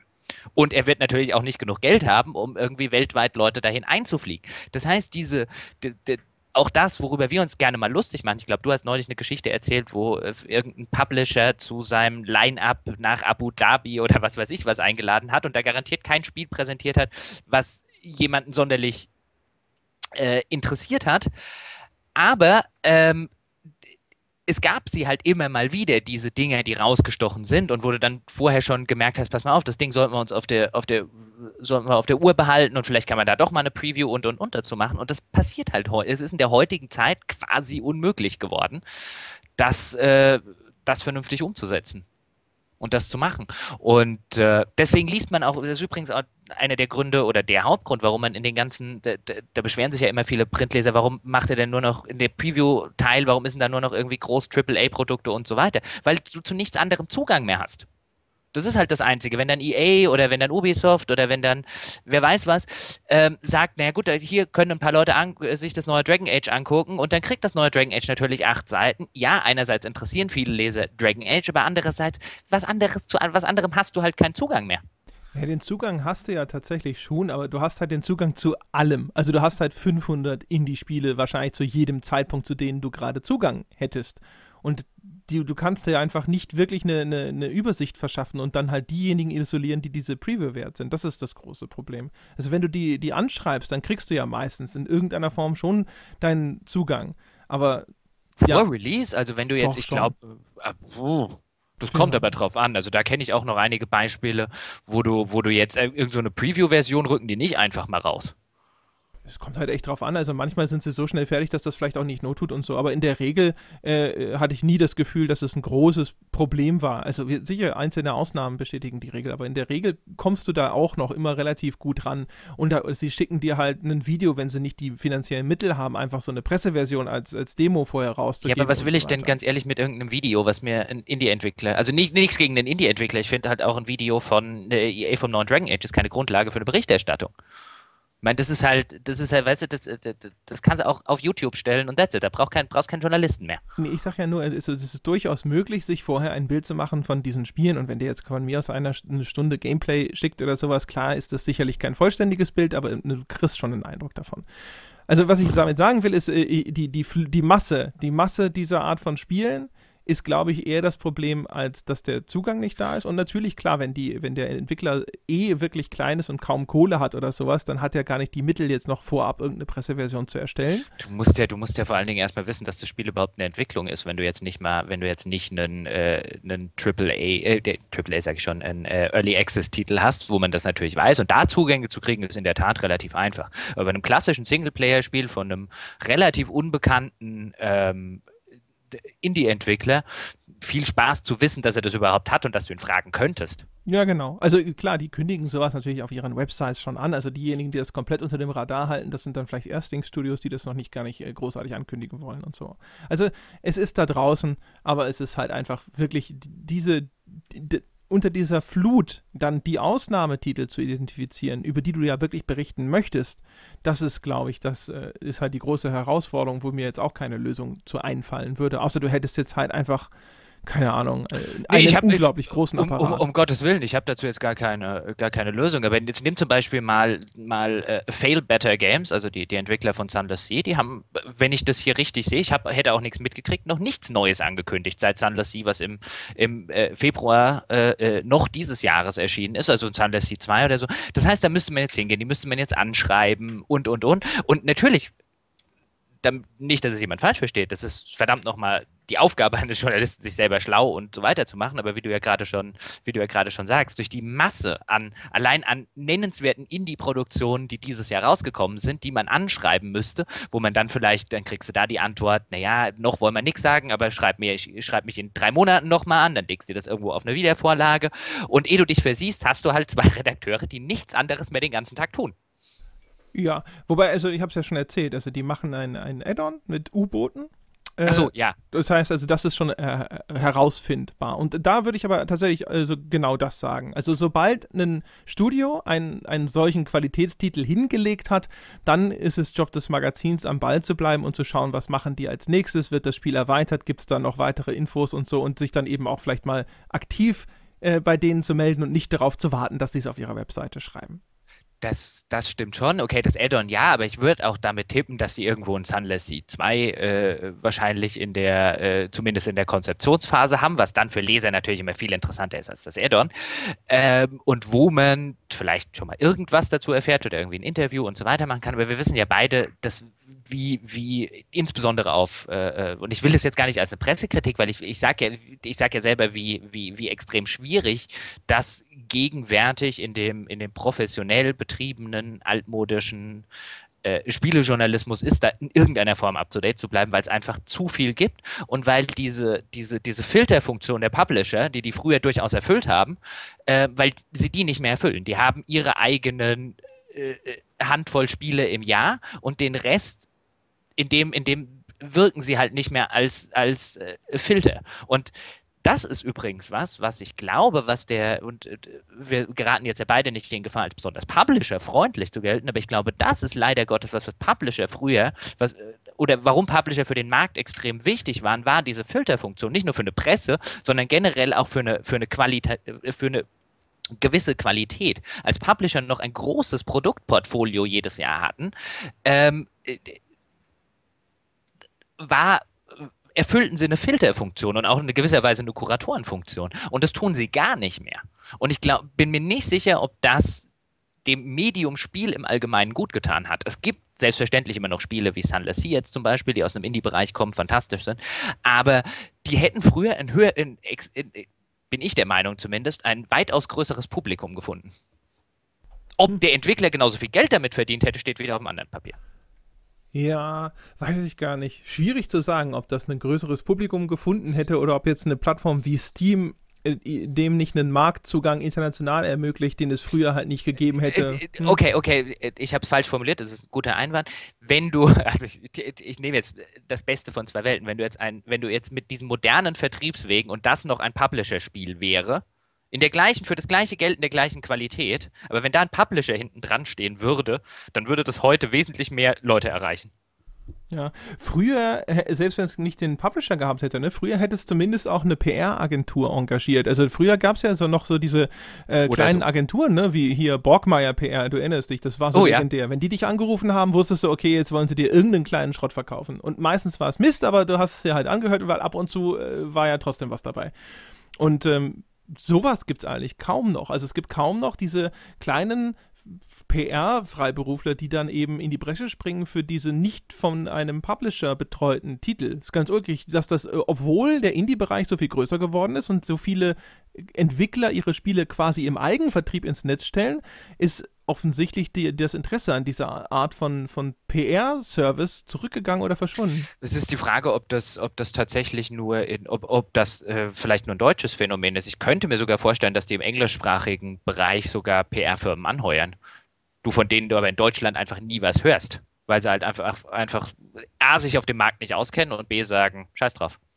Möglich, aber auch das wäre ja etwas, wo ich erwarten würde, dass die früher genauso gedacht hätten, dass sie sich erstmal denken, ich äh, heuer mir jetzt erstmal einen äh, PR-Manager für England und USA an. Glaube ich nicht im Stadt, also als dann sind wir wieder bei der äh, bei der alten Diskussion, aber ich glaube, glaube früher war das schon wichtig, dass du im deutschen stationären Handel warst auch wenn du ein kleines, Pro auch die waren ja früher in Mediamärkten und wie sie alle hießen, auch die, die, die kleinen Spiele.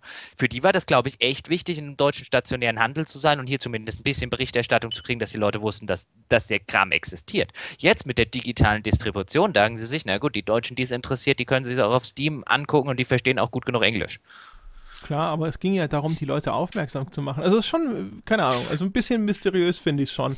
Aber das ist wahrscheinlich ein Thema für einen anderen Tag. Wir sollten vielleicht mal eine Folge über äh, die, den digitalen Vertrieb insgesamt machen. Da gibt es ja, finde ich, eine, eine, ganze Reihe von interessanten Diskussionspunkten. Also zum Beispiel halt auch, dass der, der Shelf Space so geschrumpft ist. Also bei Steam, ich glaube, das haben wir schon mal irgendwo in einem Nebensatz diskutiert oder besprochen zumindest ganz kurz, äh, hast du vielleicht 20 Titel, die wirklich vernünftig und groß präsentiert werden. Und dann alles andere sind Einträge in einer Liste. Und in einem Mediamarkt, wenn ich da durchlaufe und mich umschaue oder sowas, dann sind es bestimmt 100 Titel oder noch viel mehr, die vernünftig präsentiert da herumliegen. Das ist halt schon ein ziemlich herber Unterschied. Also ich, die, wie, wie die Zuspitzung dieser, dieser Auslage. Würde, würde, würde jetzt sagen, das kommt dir vielleicht so vor, aber diese Titel, die du beim Mediamarkt gut präsentiert fühlst, wird dir wahrscheinlich der Einkäufer vom Mediamarkt sagen, dass das die Resterampe ist, auf der nichts gut präsentiert ist, weil da halt nichts wegverkauft wird. Das mag sein, aber wenn ich so durch äh, mich, wenn ich mich daran erinnere, ich glaube, ich glaube, wie ich da so durchschlender, dann werde ich da viel eher auf Sachen aufmerksam. Und bei Steam, also außer denen, die in dieser großen Featured-Liste sind oder die jetzt vielleicht unter den Neuerscheinungen direkt vorne gelistet sind und so, aber äh, sobald ich in diese Steam-Listenansicht wechsle, dann suche ich etwas Spezifisches, aber da fange ich eigentlich nicht an, großartig einfach nur zu, zu browsen ich browse vielleicht mal bei, was sind die Top-Seller, um zu gucken, ähm, äh, ob mir irgendwas, äh, ob ich irgendwas komplett übersehen habe. So ein, äh, du hast neulich mal erwähnt, so ein, so ein Undertale heißt das, glaube ich. Ja. Äh, äh, was dann so ein Spiel ist, das fällt mir dann, der jetzt nicht mehr so viele äh, Spielekritiken und Co. liest, wie, wie das vielleicht früher der Fall war. Sowas fällt mir dann zum Beispiel mal in so einer Steam-Liste auf, wenn ich mir denke, was macht denn das so weit da vorne? Was zur Hölle ist das? Und dann kriege ich auch mit, was es ist. Ähm, aber ja, da, das, das mag sein. Ähm, um, um vielleicht nochmal den Bogen zurückzuschlagen und auch auf eine potenzielle äh, neue Folge, die sich lustigerweise just heute jemand im Forum gewünscht hat. Ähm, man könnte auch tatsächlich mal über, über äh, Horrorspiele reden. Du hattest das ja auch schon mal vorgeschlagen. Ähm, die Bäcker hatten sich das auch gewünscht. Ähm, der, der Punkt ist, und das, da finde ich San Lassie einfach so ein wunderschönes Beispiel. Ich bin ja ein, ähm, ein, ein alter kleiner Horror-Nerd. Äh, und hätte, wenn ich nicht viel zu faul für meine äh, Magisterarbeit gewesen wäre und wenn ich es im Kopf nicht sowieso schon geschrieben hätte und mir gedacht hätte, jetzt noch 120 Seiten, das, was ich eh schon weiß, aufs Papier zu bringen, auch wenn es sich äh, äh, überheblich wie sonst was anhört, aber es ist leider Gottes die Wahrheit. Ähm, was nicht bedeutet, dass es gut gewesen wäre, also das soll nicht zur Qualität sagen. Äh, die hätte ich auf jeden Fall über äh, Lovecraft geschrieben und ich hatte mit meinem Prof auch schon alles durchdekliniert, mir die entsprechenden wenigen ähm, äh, kritischen Werke zu dem Thema rausgesucht. Und ich finde Lovecraft zum Beispiel was un äh, finde Lovecraft ein unheimlich spannendes Thema und ich finde Horror im, im Allgemeinen ein unheimlich spannendes Thema und deswegen finde ich so schade, wie schlecht Horrorspiele und Horrorfilme als Horror funktionieren aus, aus meiner Sicht. Also ich bin kein Fan von Horrorfilmen. Es gibt Ausnahmen, die ich habe, glaube ich, an der Stelle zum Beispiel schon mal den Weißen Hai erwähnt und äh, auch kurz erklärt, warum ich, warum ich den genau auf diese Angsterzeugungsebene fantastisch finde. Die meisten Horrorfilme sind einfach äh, auch, auch viel gelobte finde ich schlecht. Ähm, so ähnlich geht es mir auch mit Horrorspielen, weil ich bin kein Fan dieser diese, diese Jumpscare-Geschichte. Das langweilt mich. Das ist, das ist, das ist Kinderkram. Für mich. Gott, kann jeder an, wer, wer, jetzt total drauf steht und auch erwachsen ist, äh, äh whatever floats your boat. Ähm, aber ist nichts für mich. Ähm, und deswegen finde ich so schön, dass es Spiele wie San Lassie gibt, die ernsthaft und mit dem, mit dem äh, äh, ganzen, mit, den, mit der Thematik umgehen und fantastische kleine Geschichten erzählen. Ähm, und, und in, dem, in dem Genre so ein bisschen die, die Nische bedienen, die, ähm, die der, der Horror-Mainstream äh, einfach nicht bedient. Ja, also über Horrorspiele insgesamt kann man, glaube ich, viele, viele Sachen reden. Ich, ich, ich, hätte halt echt Angst bei der Folge, dass ich die ganze Zeit sage, boah, schlecht, schlecht, schlecht, schlecht. Und dann sagen wieder alle, äh, der Jochen sei ja so anti-Mainstream und so weiter. Weil gerade bei Horror bin ich halt, also ich meine, Horrorliteratur, da gibt es ja immerhin, da gibt es ja immer noch Sachen, ähm, äh, die ich, die ich äh, fantastisch finde. Da kann ich ja zumindest bei, bei manchen Sachen von dem Mainstream sagen, okay, dann we, wem das Spaß macht, wobei ich da auch den, den Mainstream, in dem Fall jetzt zum Beispiel King teilweise extrem gut finde. Bei Filmen und bei Spielen finde ich halt das, was die meisten Horrorspielern echt gut gefällt. Also sowas wie, wie ein Resident Evil oder auch ein, ein, ein, ein Silent Hill. Also Silent Hill 2 zum Beispiel, finde ich, äh, erzählt tatsächlich eine interessante Geschichte. Silent Hill 1 und so. Das ist halt alles nichts, was ich in irgendeiner Form fantastisch finden würde. Ich finde, ich finde, da, auch das ist so ein, gerade Horrorspiele sind so, so ein schöner Bereich, wo Spiele vielfach auf dem Niveau von Filmen von vor 30 Jahren stehen geblieben sind. Ich habe ja, so glaube so ich, schon so, bei unserer unterschätzten ja. Spielefolge mal diesen, diesen, diesen einen Teilaspekt von Silent Hill 4, The Room, erwähnt, den ich äh, cool fand. Da könnte man auch diese, diese äh, Playable Teaser, diese PT-Demo, die zu dem Silent Hill-Spiel, die es jetzt nie, dass es jetzt nie geben wird, noch, äh, vielleicht nochmal äh, ansprechen und so, die ja auch quasi in der Tradition wiederum von äh, äh Amnesia steht was ja so der große Horror-Durchbruch der letzten Jahre war. Seitdem äh, klar, und man ein, ja nur noch und ein, ein, ein Soma können wir bei der Gelegenheit vielleicht auch mal, äh, da müsste ich es müsste davor noch spielen. Ich will ja lediglich sagen, wenn jetzt zum Beispiel jemand, es gibt ja Leute, die sagen, dass Resident Evil zum Beispiel das erste ein, ein schöner Meilenstein im Horrorgenre ist und wo ich jetzt sage, ich mochte das erste Resident Evil, aber als Horrorspiel ist es banal. Also da ist nichts, äh, also es ist nicht geneigt, dass ich vor dem Bildschirm sitze und vor irgendetwas Angst habe, wenn ich erwachsen bin das funktioniert vielleicht und deswegen haben das vielleicht auch viele Leute im Hinterkopf. Und ich glaube, ich war damals auch 16, das hat vielleicht halbwegs funktioniert. Aber heute würde ich mich davor setzen, nichts davon würde mich ängstigen. Ich würde vielleicht ab und zu bei einer Jumpscare-Szene mich erschrecken, aber das, das, ist, das ist halt cheap. Das, das interessiert mich nicht, das langweilt mich. Und aus dem Grund finde ich es so schön, wenn es so die, die äh, Sunless Seas gibt, weil gerade gerade so mit, mit Spiele mit Lovecraft-Anleihen aus, aus teilweise genannten Gründen tun sich natürlich ein bisschen schwierig mit Jumpscares und so weiter zu funktionieren, einfach weil die Literaturvorlage so nicht funktioniert. Bei Lovecraft sollst du ja eh weniger Angst vor dem Monster haben, als vor einer Welt, in der ein solches Monster existieren kann. Ähm, aber da gibt es halt jetzt, wenn wir über Horrorspiele reden, ich warne nur jetzt schon, äh, gibt es halt nicht so viel, bei denen ich jetzt sagen würde, boah, waren die super. Das macht nichts. Ich äh, habe eine ganze Reihe, die ich äh, ziemlich cool fand. Also von daher, das, äh, das wird interessant. äh, gut. Dann sind wir jetzt wenigstens von, von Sunless Sea. Dann können wir ja ähm, äh, tatsächlich mal dieses Soma im, im, im Auge behalten und ähm, immer noch den Leuten erzählen, spielt echt, wenn ihr es noch nicht gemacht habt und gut genug Englisch könnt. Sunless Sea hat es echt verdient, gespielt zu werden. Ja, eindeutig. Oder zumindest, und äh, auch wenn das Spiel keinen Spaß macht, dann hat es es verdient, gelesen zu werden. Ja, das sowieso und das, das, äh, also die Spielanteile sind schon durchaus spaßig, aber man kauft es, weil man gerne diese coolen Geschichten lesen möchte.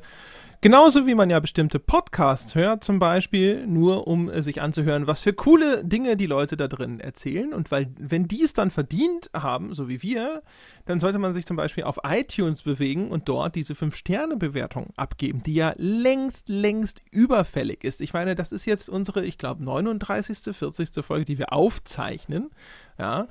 Das heißt, wer bis jetzt noch keine 5-Sterne-Bewertung auf iTunes abgegeben hat, ich meine, wann denn dann? eh nicht mehr. Doch, doch. Äh, äh, äh, Für ja. den ist jetzt sozusagen ist die Zeit abgelaufen. Ja, ja die Karenzzeit ist rum. Jetzt, jetzt, ne? Da juckt es mir schon in der Hand. Aber ja, ja, ich sag's nochmal freundlich, sozusagen. Jetzt haben wir mal, ne? Jetzt bitte los. Es gibt natürlich noch äh, die, die zweite Möglichkeit für großzügige Menschen, die es sich leisten können, die unserem Podcast richtig etwas Gutes tun wollen. Die können uns auf Patreon unterstützen, dafür auf unsere Website gehen. Gamespodcast.de ist unsere offizielle Website. Und dort findet man nicht quasi nur jedes Mal die aktuelle Folge veröffentlicht mit ein paar salbungsvollen Worten von mir, sondern es gibt vor allem auch den Link zu unserem Forum und es gibt den Link zu unserer Patreon-Seite, wo man uns mit einem monatlichen Beitrag unterstützen kann. Das ist wie so ein kleines Abo, also man sagt einen frei gewählten Betrag von mindestens einem Dollar, den man da im Monat an den Podcast spenden, in Anführungsstrichen, möchte. Ja, und äh, das kriegen wir dann. Äh, das ist monatlich kündbar und so, aber man sollte es natürlich erstmal als, als Lifetime-Commitment immer denken. Ja, ja. ich sage das immer wieder.